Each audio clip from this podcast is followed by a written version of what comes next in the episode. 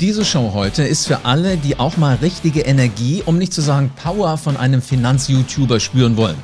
Mario Lochner ist heute mein Gesprächspartner. Hand aufs Herz, ihr Macher da draußen. Wie vielen von euch fehlt immer wieder der Antrieb? Äh, wie viele von euch wünschen sich, dass ihr immer voller Energie unterwegs seid? Ich bin Live Ahrens und in diesem Podcast hörst du, wie du sicherer aus deiner Komfortzone rauskommst, wie du erfolgreicher anlegst und zwar energiegeladen. Danke dir, dass du diesen Podcast hörst. Es gibt Untersuchungen, die erforscht haben, dass Power im Kopf beginnt. Ja, ist eine Tatsache. Wer seine Kraft einteilen kann, der kommt weiter. Menschen haben Spaß, mit dir zusammenzuarbeiten, wenn du sie mitreißt. Also kurz gesagt, es fühlt sich gut an, wenn du deine Ziele erreichst. An 2500 Tagen habe ich mit 16.000 Menschen an ihrem Erfolg gearbeitet. Und heute habe ich Power Content aus allererster Hand für dich, nämlich eben von Mario Lochner. Grüß dich, Mario. Grüß dich live. Danke für die Einladung. Äh, sehr schön, dass du die Zeit hast, weil man muss sagen, du äh, hast dafür gesorgt, dass keiner eigentlich am Wochenende Langeweile haben muss, weil du ein Buch geschrieben hast. Das stimmt. Dieses Buch habe ich schon hier liegen, weil dein Verlag so freundlich war und es mir gegeben hat. Es ist jetzt auf dem Markt. Aber wir können schon mal ein bisschen drüber reden. Für diejenigen, die sagen, ich weiß noch nicht, was ich die nächsten Tage so lesen soll, im Zug, wenn mir auf der Arbeit langweilig ist oder abends im Bett, das könnte was sein. Wie heißt es? Das heißt, was ich gerne mit 20 Jahren über Geld, Motivation und Erfolg gewusst hätte. Und ja, du hast schon gesagt, im Zug, glaube ich, bietet sich ganz gut an. Ich habe viele kurze Kapitel geschrieben. Ich habe es so geschrieben, wie ich selber gerne lesen würde, weil ich selber gerne Geschichten habe. Also auch wenn es um Geld geht, ich glaube, dass das sehr wichtig ist. Und das wollte ich auch den Leuten mitgeben in dem Buch, dass Storytelling auch einfach sehr, sehr wichtig ist, egal ob es jetzt um die eigene Vermarktung geht, ob es um Motivation geht, da kommen wir sicherlich gleich noch dazu, oder auch wenn es um Geld geht. Donald Trump ist auch ein sehr gutes Beispiel, wie gut Storytelling funktionieren kann. Äh, da, äh, da, sagst du was Wahres, ja. Also was ich schon interessant fand, auch so die Geschichte investieren, Fußball und Physik, das kriegt man im ersten Moment vielleicht jetzt nicht direkt zusammen, hat aber schon irgendwas miteinander zu tun und das ist das Spannende. Bevor wir loslegen, Mario, welche drei Dinge machen dich als Finanzprofi heute aus? Was mich ausmacht, ähm, ich würde es jetzt mal umschreiben, oder willst du jetzt drei Adjektive hören? Was, ich, ich was immer du sagst, ich nehme alle Worte, die dir jetzt aus dem Mund purzeln. Was, also ich glaube, ich bin der, der Freund an der Seite meiner Follower, der ihn auf der einen Seite erstmal in den Hintern tritt, also der ihnen mal sagt, okay, du musst jetzt endlich was machen. Viele sind ja schon dabei, aber es kommen natürlich immer wieder Leute, Anfänger, die sagen, oh, ich würde gern anfangen, weiß nicht wie. Also ich bin der, der erstmal denen in den Hintern tritt, der sagt, du trau dich mehr, mehr zu wollen. Also mehr zu wollen ist ja gerade in Deutschland immer ein bisschen schwierig. Also du darfst mehr wollen und du musst dann aber auch was dafür tun. Du musst anfangen, musst dich trauen, musst auch mal in Kauf nehmen, dass du vielleicht am Anfang auch mal ein paar auf die Nase kriegst. Und dann aber, glaube ich, bin ich auch der Vorsichtige, der dann auch ein bisschen bremst. Also, weil natürlich auch immer die Gefahr ist, dass man zu gierig wird. Also ich bin so ein bisschen in dem Buch auch äh, kommt es ja vor, so ein bisschen die Stimme, die dich antreibt, aber die dich dann auch wieder ein bisschen runterholt, die einordnet. Also ich würde sagen, es ist eine motivierend, rational und hinterfragend, würde ich auch sagen. Das finde ich ein sehr, sehr spannendes Profil, weil du hast gerade mit äh, äh, Absicht wahrscheinlich nicht gesagt, ich bremse dich. Also ich pushe dich, ich sage dir, komm raus aus deiner Komfortzone, aber nicht ich bremse dich, sondern ich ordne es eher wieder ein. Ist das der. Weg, äh, den du auch gerne gehabt hättest, als du so losgelegt hast, dich mit Finanzen zu beschäftigen? Ja, den hätte ich gerne gehabt. Also ich hatte jetzt nicht das Problem, in die Pushen zu kommen, aber was ich gerade schon beschrieben habe, man weiß halt auch nicht wirklich, wie man anfängt. Also damals hätte ich das Buch natürlich selber gern gelesen. Ich hätte sicherlich auch ein paar andere Bücher äh, lesen können, lesen sollen und ich will damit einfach viel, viele Leute motivieren. Ich will ihnen auf der einen Seite die Angst nehmen und ich will ihnen halt auch eine gewisse Abkürzung geben.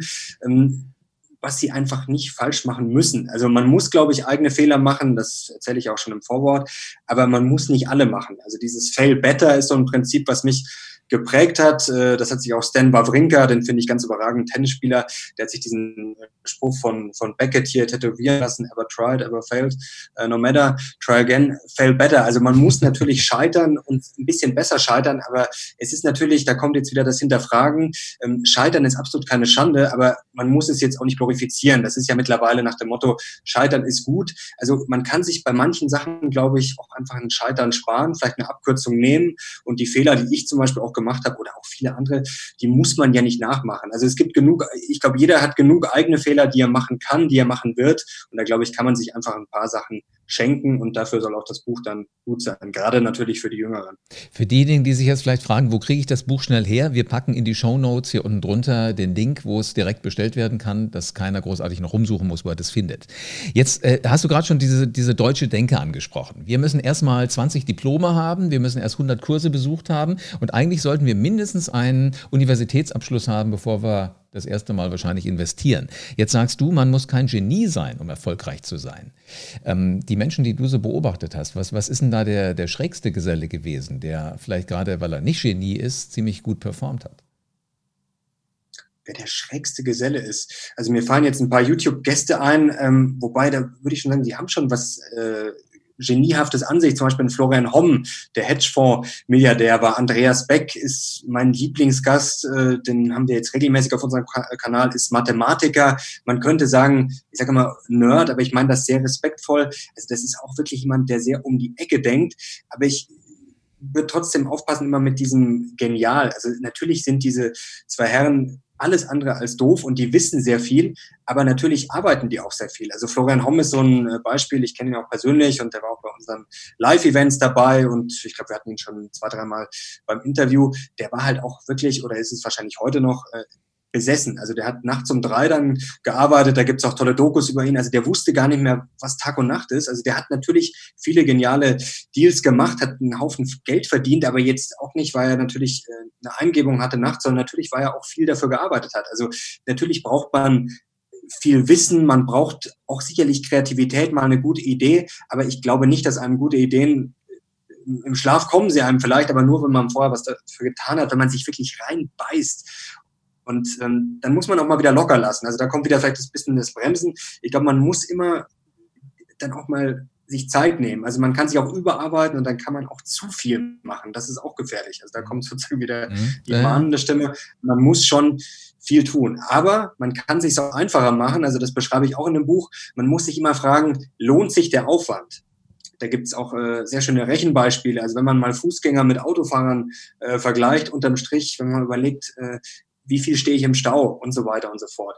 Genauso muss ich mir jetzt überlegen, bin ich jetzt wirklich gut genug für die Finanzmärkte? Lohnt es sich? Habe ich genug Fachwissen? Habe ich auch den Biss? Also lohnt sich jetzt jeden Tag drei, vier Stunden reinzustecken, wenn ich am Ende dann vielleicht, wenn es schief geht, verliere ich vielleicht sogar Geld oder ich mache vielleicht 0,5 Prozent mehr als jemand, der sich einmal im Jahr damit vielleicht fünf Stunden beschäftigt. Das muss man sich natürlich immer fragen. Das ist, glaube ich, sehr entscheidend. Man muss sich immer selber einschätzen können und immer individuell sich fragen, was will ich und was kann ich auch. Mhm, aber das im Grunde genommen, jetzt gibt es wahrscheinlich Leute, die werden sofort das Buch bestellen.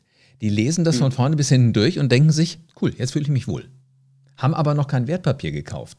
Ist das nicht eigentlich so, also wenn du es bei, bei Amazon bestellst, wie es ja die meisten wahrscheinlich machen werden, und dann kommt es irgendwann, in dem Moment solltest du doch mal wenigstens eine Aktie schon irgendwo im Depot liegen haben. Allein um das Interesse auch ganz anders hoch zu, hoch zu pushen. Also du meinst, die Leute sollten dann forschen angefangen haben. Oder, oder du meinst, die kaufen das, finden das gut und machen es dann nicht? Genau, oder? die Sorge habe ich immer bei solchen, bei solchen Themen. Weißt du, du fühlst dich dann so wohl, du bist jetzt drin, du kannst mit anderen auch drüber reden, was, was für Strategien es da gibt, aber du musst ja dann auch noch den Hieb schaffen, es zu tun. Und mir fällt immer auf, wenn ich es dann einmal gemacht habe und wenn ich nur eine Aktie von nimm, ist mir egal, irgendein DAX-Wert. Äh, wenn du ein, ein Papier hast, dann hast du ein ganz anderes Interesse dafür, dass du auch mhm. mal reinguckst. Das ist ganz wichtig. Also das ist dieses Skin in the Game, ist das ja äh, sehr schön, wie das immer beschrieben wird. Das müssen die Leute natürlich, den Schritt müssen sie selber schaffen. Ich hoffe, wenn sie das Buch lesen, dass sie dann genug äh, Tritte in den Hintern bekommen. Also ich schreibe das auch immer wieder, du musst es probieren und ich versuche auch ein bisschen auf der einen Seite den Leuten das schmackhaft zu machen, denn es ist attraktiv anzulegen. Aber es ist kein Kinderspiel. Also es gibt natürlich äh, Risiken und man wird auch, jetzt haben wir gerade eine schlechte Börsenphase in dem Moment, wo wir das aufnehmen, also Corona-Crash und Corona-Angst und der DAX, glaube ich, schlechteste Woche seit 2008. Ähm, das nimmt auch mich jetzt mit, auch wenn ich natürlich das schon kenne. Ich bin jetzt nicht der älteste Hase, also ich kann jetzt nicht behaupten, dass ich schon alles miterlebt habe, aber ich habe das auch 2008 damals miterlebt und Euro-Krise. Man kennt das schon, aber trotzdem das macht schon was mit einem. Das ist jetzt nicht schön und man guckt dann auch alle fünf Minuten drauf, obwohl man eigentlich weiß, okay, in ein, zwei Jahren, spätestens in fünf Jahren interessiert es keinen mehr. Aber das ist schon anstrengend. Also das wird auch gerne als Schmerzensgeld bezeichnet, wenn man an der Börse Rendite macht. Das stimmt schon ein bisschen. Und da, glaube ich, muss man den Spagat schaffen. Mach das, du musst es machen. Also es gibt ja heutzutage gar keine Zinsen mehr. Das verstehen viele Leute auch oft nicht. Wenn ich jetzt das Geld auf der Bank liegen lasse, dann verliere ich sicher Geld. Also ich habe Inflation, das heißt, mein Geld wird weniger wert ich kann mir in diesem Jahr äh, für 10 Euro kann ich mir noch vielleicht eine Maß Bier kaufen. Im nächsten Jahr steigen die Preise, dann kriege ich schon mal, kriege ich nicht mal mehr eine ganze Maß Bier auf dem Oktoberfest, um es mal ganz plakativ zu machen. Also ich verliere im Moment sicher Geld, weil es einfach keine Zinsen mehr gibt. Und das ist dieser Zero Risk Bias, also dass wir oft ein ganz komisches Verständnis unser Hirn hat ja sehr viele Probleme manchmal. Klar, der Mensch ist schlau, aber es ist sehr gefährlich. Und selbst wenn man von Denkfehlern weiß, muss man immer wieder dagegen kämpfen und auch jetzt gerade bei diesem Crash oder, oder bei dieser Korrektur, weil wenn es richtig rappelt, da muss man wirklich sich auch zwingen, dann ruhig zu bleiben und muss, muss sich selber immer wieder gut zureden und das ist natürlich für Anfänger ganz, ganz, ganz schwierig. Aber das ist, glaube ich, das Wichtige, dass man einfach dieses Mindset hat und mhm. vorbereitet ist. Und wenn, wenn du jetzt mal zurückdenkst, weil du sagst ja, wenn du das schon gewusst hättest, als du 20 warst, Jetzt gehen wir mal zurück in das Leben von Mario Lochner mit 20. Äh, wie war denn das damals, als du das erste Mal investiert hast? Was war das? Also zum ersten Mal investiert habe ich tatsächlich mit 16. Das war wirklich so der Klassiker. Man ist so ein bisschen auf der Höhe. Man kennt natürlich dann ein paar Aktien aus dem DAX und dann wird im, im Schulbus damals noch, äh, werden dann Stories erzählt, äh, dass der Onkel da jetzt irgendwie mit Aktien was macht und dann wird man halt auch ein bisschen neugierig. Und dann glaube ich, habe ich damals mit 16 zum ersten Mal die Allianz gekauft, dann schön mit dem Vater damals noch zur Bank und dann habe ich wusste die schon nicht, okay, äh, jetzt die Vorzugsaktie oder und dann habe ich mir gedacht, mein Gott, das, das kann ja was werden. Dann die Allianz-Aktie gekauft. Warum Allianz? Man kennt es natürlich äh, und denkt sich, das kann ja jetzt nicht schlecht sein, kennt jeder, ist ein großer Konzern, die verdienen angeblich viel und dann die Aktie gekauft und dann natürlich alle fünf Minuten geschaut nach dem Motto, ja, bin ich denn jetzt schon reich, bin ich jetzt schon reich? Oh, ein Prozent gestiegen, zwei Prozent, oh, geht das jetzt weiter? Ja, über Nacht ging es natürlich nicht. Und damals hätte man auch wissen können, dass die Allianz sicherlich eine gute Aktie ist, aber jetzt nicht geeignet, um zu verzehnfachen in äh, wenigen Stunden. Und das sind natürlich so Sachen, dann habe ich damals halt auch dann schnell das Interesse verloren. Dann war man nach ein paar Wochen noch nicht reich und hat man sich gedacht, mein Gott. Ähm, aber ich habe nie den Kontakt dazu verloren. Dann ähm, habe ich ein paar Fonds gekauft und die hatte ich dann auch. Und dann kam damals 2007, da bin ich dann wirklich schon ein bisschen tiefer in die Materie, habe damals Praktikum bei einer Bank gemacht und das war damals wirklich perfekter Zeitpunkt damals mit, da müsste ich 19 gewesen sein, 2007, ja, gerade 19 geworden und ähm, noch kurz vorm Studium ähm, wirklich spannende Zeit damals, wusste man nicht genau, wo es hingeht. Und dann mitten in die Finanzkrise damals reingeraten. Also die ist ja erst 2007 hat es ja erst langsam begonnen, denn 2008 war es eigentlich richtig schlimm. Und damals hat man auf dem Flur schon mitbekommen, dass sich alle zugeraunt haben. Also das hat man draußen noch gar nicht so mitbekommen, seit mal der, jetzt nicht die Finanzprofis, dass es so schlimm noch nie gewesen sei. Also da hat man dann schon gemerkt, da knirscht es auch zwischen, zwischen den Banken. Mhm. Es war nicht so schön. Und Hast dann damals habe ich dann auch panisch verkauft. Die Allianz ähm, war und das war auch so ein Learning damals so jung. Also klar, ist es schwer als junger Mensch dann das einzuordnen rational, aber da kommt dieser Aspekt, man hat so viel Zeit und wenn ich damals einfach nichts gemacht hätte, ja, dann wäre ich heute auch richtig dick im Plus. Damals habe ich mit Verlust verkauft, also der Verlust war sogar noch in Grenzen, also das war im Nachhinein gar nicht mal katastrophal, was ich da gemacht habe, aber das sind so Sachen, dass man einfach da auch keinen Zeithorizont hat. Also man ist dann 16 oder 19 und schafft es aber nicht mal in dem Alter, zehn Jahre vorauszudenken. Das ist, glaube ich, auch so ein Riesenproblem. Egal wie alt man ist, ob 16, 36, 56, dass man gefühlt immer nur das im Kopf hat, was die letzten Wochen Exakt. passiert. Oder was jetzt gerade ist, ja? Was, was ist jetzt? Genau, Habe ich jetzt Hunger, gerade. dann kaufe ich Konserven. Habe ich äh, jetzt Schiss um mein Geld, dann verkaufe ich jetzt. Ähm, also die Allianz hast du damals damit Verlust verkauft. Ja, die Allianz, ähm, die habe ich dann, glaube ich, das weiß ich gar nicht mehr, wahrscheinlich nach ein paar Monaten verkauft.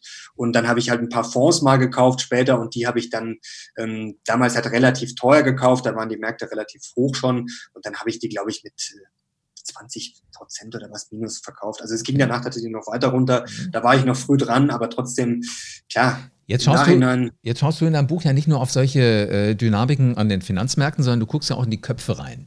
Also wie, wie motiviert muss ich sein? Ähm, welche Hürden muss ich nehmen, wenn ich mich entscheide, ich kriege keine Zinsen mehr, ich will in Wertpapiere reingehen? Welche Hürden man nehmen muss? Also man muss, glaube ich, erstmal sich damit äh, befassen, was ich vorher schon angedeutet habe. Was ist denn der Status quo? Also klar, manche Leute haben dann die Illusion nach dem Motto, ja, ähm, ich habe jetzt Geld auf der Bank und das ist sicher. Gut, jetzt haben wir schon gesagt, wir haben die Inflation, das heißt, wir haben eine reale Verzinsung, wenn ich jetzt äh, 0% Zinsen kriege oder sagen wir mal, lass es 0,5 sein, dann habe ich eine Inflation von 1, 2 Prozent, dann verliere ich unterm Strich sicher Geld. Theoretisch kann sogar noch die Bank pleite gehen. Wenn ich da jetzt 50.000 rumliegen habe, im Ernstfall, dass ich will jetzt hier keine Panik machen, dass, da gibt es genug äh, draußen, die das äh, ausschlachten, aber theoretisch kann das Geld weg sein, theoretisch. Also da muss man sich einmal fragen, okay, bin ich mit dem Ist-Zustand zufrieden? Und dann werden wahrscheinlich die meisten sagen, ja, geht so. Mhm. Ich will es sicher haben. Und dann muss man sich natürlich einen Plan machen. Also was natürlich nicht passieren darf, dass man jetzt sein ganzes Geld nimmt und reinsteckt und dann zum Herrgott betet und sagt, okay, hoffentlich geht's gut. Das wäre der größte Fehler. Also man braucht einen Plan, und was, glaube ich, sehr wichtig ist, das hast du vorher schon angesprochen, dieses Dranbleiben oder dieses Anfangen. Also ich glaube, dass Automatisieren sehr, sehr wichtig ist. Also gerade für Leute, die jetzt sagen, okay, das ist jetzt nicht meine Leidenschaft. Ich treffe so viele Leute, die sagen so, ja, ich, das macht mir nicht so Spaß und ich weiß, ich wüsste was machen, äh, müsste was machen, ich würde gerne was machen, aber ich weiß nicht, wo ich anfangen soll und ich verstehe ja nichts. Dafür gibt es eigentlich ganz gute Instrumente, dafür gibt es mittlerweile ETFs das kann man sich vorstellen wie Investmentfonds, die es ja schon sehr, sehr lange gibt. Das heißt, ich investiere breit in sehr viele Aktien. Ich kann da wirklich mit einem Produkt, sage ich mal, äh, bis zu 1600 Aktien locker kaufen. Das heißt, wenn jetzt eine Firma pleite geht, wie sagen wir jetzt bleiben wir bei der Allianz theoretisch, mhm. ist unwahrscheinlich, dann habe ich jetzt kein großes Risiko. Ich habe natürlich ein Risiko, dass die Märkte crashen, äh, wie 2007, 2008 oder jetzt vor ein paar Wochen, verliere ich natürlich auch. Aber trotzdem, ich habe jetzt nicht das Risiko, dass eine Firma, ein Konzern pleite geht. Und ich habe auch sehr niedrige Kosten. Also ETFs, äh, die sind jetzt nicht von jemandem aktiv gemanagt, von einem Fondsmanager, der dann noch zwei, drei Ich kann da relativ günstig, ähm, kann ich da Rendite einfahren und ich kann Sparpläne machen. Das heißt, ich kann automatisch jeden Monat fließen da 100 Euro oder 500 Euro oder von mir aus auch 5000 Euro fließen da rein und dann muss ich mich eigentlich auf gut Deutsch nicht mehr darum kümmern. Hm, jetzt schreibst du in deinem Buch aber auch was Spannendes, wo du sagst, Erfahrung muss man nicht immer selber machen. Wichtig ist, äh, es muss nicht aus dem Stegreif kommen, sondern die Frage ist, wie schnell wir lernen. Wie sinnvoll ist das für dich, dass du sagst, ich gucke mir halt mal bei irgendeinem ab, wie der es macht? Also so ein, sei es ein Mentor, ein Vorbild. Wo finde ich die? Ja, das mit den Mentoren, da bin ich immer ein bisschen vorsichtig. Ich finde, man muss sich viele Mentoren suchen. Also man kann, glaube ich, von allen lernen, aber man sollte auch die Leute, was wir vorher schon angesprochen haben, nicht zum Genie erklären. Und wenn dann mal ein Genie da ist, dann muss ich mich natürlich fragen, okay, was hat der für Zugänge? Hat der zum Beispiel zu Hause ein Bloomberg-Terminal stehen, der ja 25.000 Dollar kostet, was ich jetzt als Otto-Normalverbraucher gar nicht umsetzen kann? Also ich glaube, man kann sich, also man kann gar nicht genug Bücher von Experten lesen wie Ray Dalio, Ken Fisher, Florian Homm, wie sie alle heißen.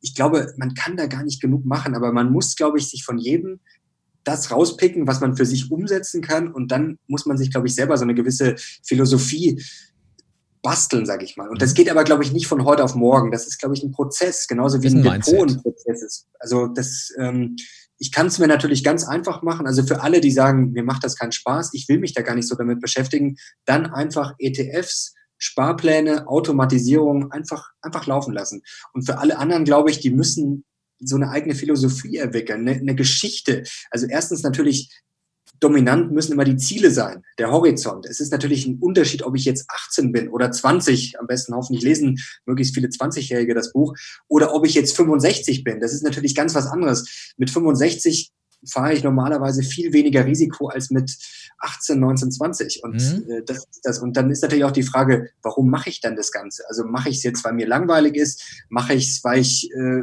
mich weiterentwickeln will, mache ich es, weil ich ein bisschen mehr haben will oder weil ich richtig viel haben will. Also, man muss für sich selber, glaube ich, seine eigene Investment-Story finden und auch eine Philosophie. Mhm. Und das ist, glaube ich, wichtig. Also man sollte niemanden nachmachen. Man sollte sich von allen das Beste abschauen, inspirieren lassen, aber man sollte niemanden kopieren. Das ist, glaube ich, generell im Leben immer ein bisschen schwierig. Da sagst du was Wahres, aber so für einen Start kann es ja mal interessant sein, um das Mindset auch so zu entwickeln, um, um in diese Denkweise mhm. reinzukommen.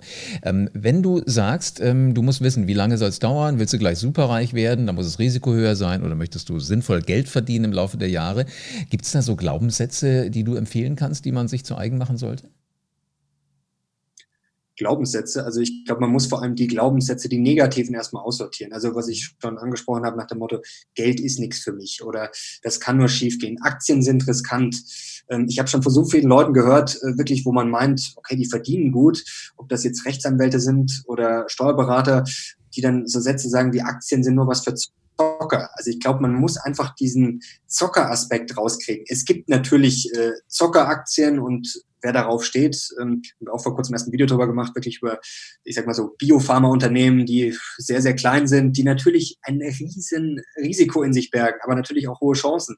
Das muss man natürlich wissen, ob man das mag, aber das muss ja keiner machen. Das ist ja freiwillig. Also es gibt dann auch Aktien wie die Allianz, die dann eher ein unspannenderes Geschäftsmodell haben, aber die wahrscheinlich auch solide sein werden, die Dividenden ausschütten. Da kann ich mir wirklich ein ganz äh, solides Portfolio zusammenstellen. Das ist auch immer wichtig, glaube ich, dass man mehrere Aktien hat, also niemals alles auf eine Aktie setzen. Das ist auch sehr riskant. Und das glaube ich, ich glaube, man muss eher die negativen Glaubenssätze rauskriegen. Ich weiß gar nicht, ob man jetzt an den Finanzmärkten sich mit positiven Glaubenssätzen da überfrachten sollte, weil dann, glaube ich, kann es auch äh, schnell gefährlich werden. Also fürs normale Leben, glaube ich, äh, sollte man nur immer positiv sein und nicht sagen so, ja, ich hoffe, dass es schief geht, sondern einfach, ich kriege das gut hin, ich werde das schaffen.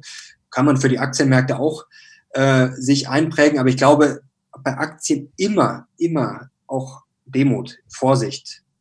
Und das ist, glaube ich, ganz wichtig. Also äh, wir hatten auch schon YouTube-Gäste da, die jetzt äh, Anfänger machen. Wir hatten da so eine schöne Rubrik äh, Roast My Depot heißt das. Ähm, da haben wir jetzt ein bisschen Pause gemacht, kommt sicherlich mal. Da sind Abonnenten zu uns gekommen und haben dann ihre Depots vorgestellt. Und einer, der hat, kam dann an und hat gemeint, ja, er will mindestens äh, 30, 35, 40 Prozent pro Jahr machen. Und da muss man dann schon sagen, okay, das kann man sich vornehmen, aber wenn man sich das als Anfänger vornimmt, dann wird es wahrscheinlich eher in der Katastrophe enden.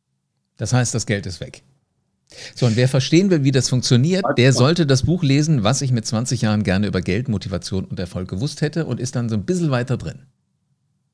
Auf jeden Fall. Sehr schön. Mario, einen letzten Satz noch. Wie viel Lehrgeld musstest du in deinem Leben schon so bezahlen, wenn es um Finanzanlagen geht? Ja, schon einiges. Also ich muss sagen, ich bin dann dazu auch nochmal so ein bisschen intensiver gekommen. Ähm, ein bisschen Zockerei, also auch ein bisschen Sportwetten und ein bisschen Poker. Und mich hat das eigentlich alles schon immer fasziniert. Ich, muss ich zugeben, so ein bisschen Sensation Seeking. So ist schon meine Leidenschaft Gamification, wenn man es positiv ausdrückt, wenn man es negativ ausdrückt, vielleicht ein bisschen Spielerei, ein bisschen Zockerei. Und ähm, das war im Nachhinein gut, weil ich bin dann natürlich auf die Schnauze geflogen, aber das hat mich auch dazu gebracht, äh, das ist auch so ein bisschen der Einstieg im Buch, mich wirklich intensiv damit zu beschäftigen und einfach alles nur noch mit Plan zu machen.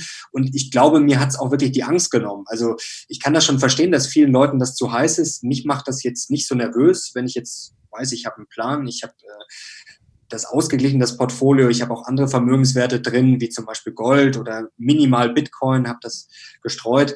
Dann weiß ich, dass da langfristig eigentlich nicht so viel schiefgehen kann und ich weiß äh, auch einfach damit umzugehen. Also das schockt mich jetzt nicht alles wirklich, das bringt mich jetzt nicht um den Schlaf, aber ich muss auch zugeben, klar, man muss sich da schon immer wieder einfach klar machen, ruhig bleiben, den Plan halten was auch wichtig ist, wenn man sich dann einen Plan gemacht hat, dass man das dann auch in diesem Hot State sozusagen durchzieht. Es gibt ja diese Cold States, also wenn alles ruhig ist, dann kann natürlich jeder sagen, ja, wenn es mal soweit ist, dann mache ich das und das. Aber entscheidend ist dann natürlich, wenn es dann soweit ist, dass man dann auch so handelt, wie man sich das sozusagen im kühlen, im coolen Zustand vorgenommen hat. Sehr schön. Wie alt bist du heute? Bald 33. Also 13 Jahre können wir mal eben hier zwischen den zwei Buchrückenseiten äh, von dir an Erfahrung mitnehmen. Das hoffe ich, ja. Mario, vielen herzlichen Dank für deine Zeit. Ein sehr spannendes Gespräch und ich wette, das Buch ist mindestens genauso spannend. Danke dir, das freut mich sehr. Danke für die Einladung. Lieber Macher da draußen, ganz egal, wie groß deine Bedenken und deine Zweifel sind, arbeite an deinem Selbstbewusstsein. Guck dir von Typen wie Mario Lochner ab, wie das funktioniert. Da wirst du dich garantiert auch mit Energie aufladen. Also als ich das Buch gelesen habe, ging es mir jedenfalls so. Also kurz gesagt, verlass deine Komfortzone, heute noch. Stell dir vielleicht jetzt schon mal, wo du es hier hörst, an, äh, vor, wie sich das anfühlt, wenn du von anderen Menschen für deine Coolness auch an den Finanzmärkten beneidet wirst. Wie beruhigend das ist, wenn du weißt, dein Geld ist sinnvoll angelegt. Also wenn du kurz gesagt dein Leben selbst in die Hand nimmst. So, und jetzt du Macher, geh raus und veränder die Welt.